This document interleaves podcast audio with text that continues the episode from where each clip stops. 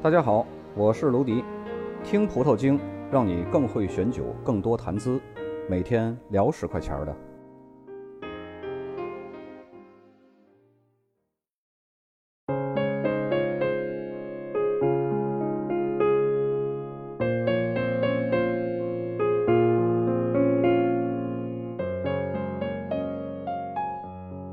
今天开始呢，咱们来开启一个新的篇章，就是葡萄酒对身体的影响。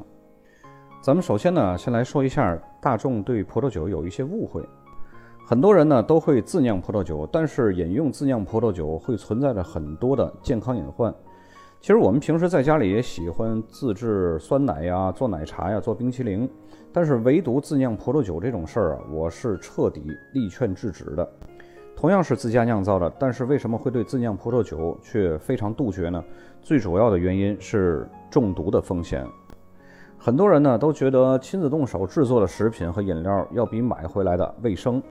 有些词呢，比如说家里做的、奶奶家自己种的、外婆自己喂的老母鸡，这些描述词呢都带着家的浓情和安全感。在当今这种大品牌的牛奶里都可以检测出三聚氰胺的这种年代呢。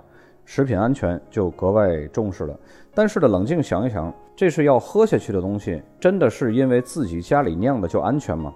在自己家里酿葡萄酒啊，葡萄原料不会做农残检测，开水烫一下就用来杀菌了，温度完全靠室温的变化，饮用前呢也不经过任何的食品安全检测，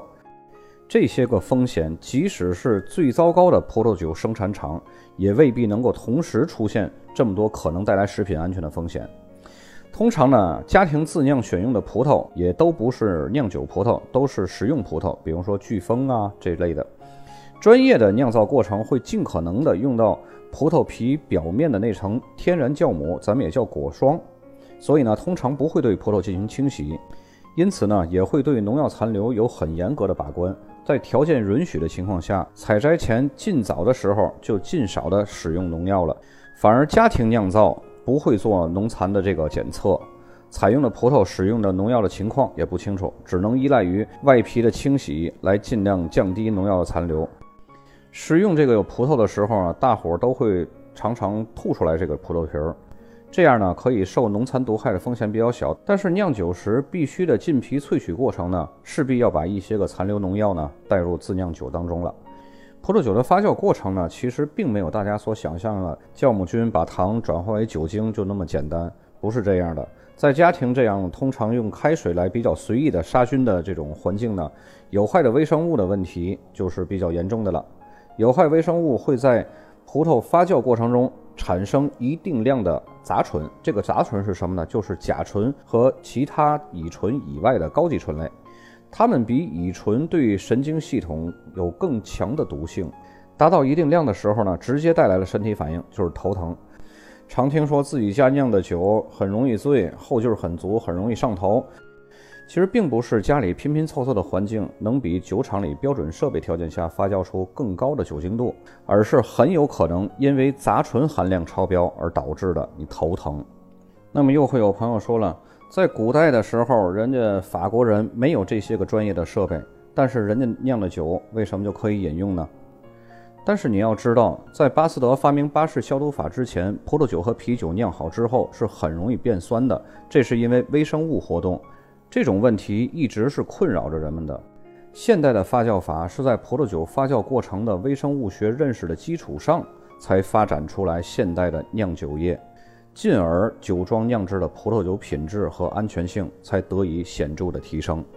那么很多朋友呢还会有另外一个误会：葡萄酒里边为什么会含有二氧化硫？要知道葡萄酒为什么含有二氧化硫，首先要知道葡萄酒是怎么样酿造的。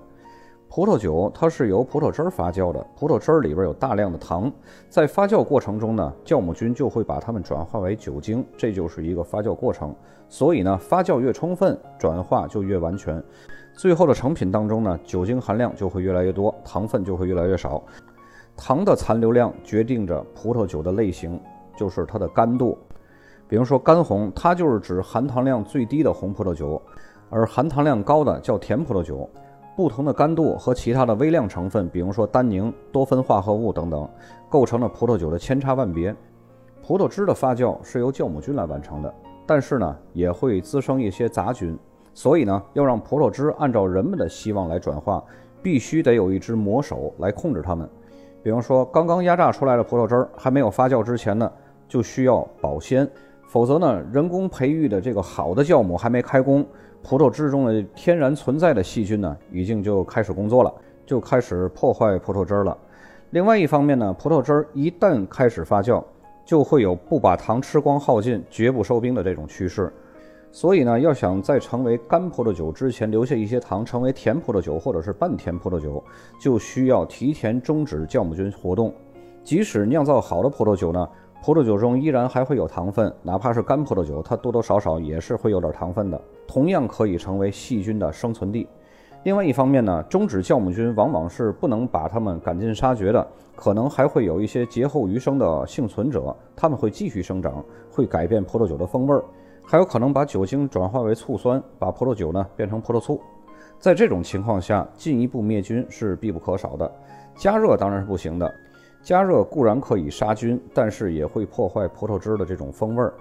所以呢，就需要加入抗氧化剂来做护花使者。也是在葡萄酒工艺的发展进程中呢，人们发现原来二氧化硫是可以单枪匹马搞定所有的任务的，以至于直到今天，二氧化硫用于葡萄酒中呢，已经有几百年的历史，也没有找到更好的替代它的一个方案。所以呢，不管人们对二氧化硫有多大的疑虑，葡萄酒行业还依然广泛的使用着它。二氧化硫多大量会有害呢？除了少数反对一切添加剂的人。人们更关心的还是加了这些东西，食物还安全吗？其实一切的安全和危害都是建立在吃了多少的基础上。实际上呢，在酵母发酵的过程中，就会天然的产生一定量的二氧化硫。不过这个量呢比较小，不足以完成任务，所以呢才需要额外的人工添加。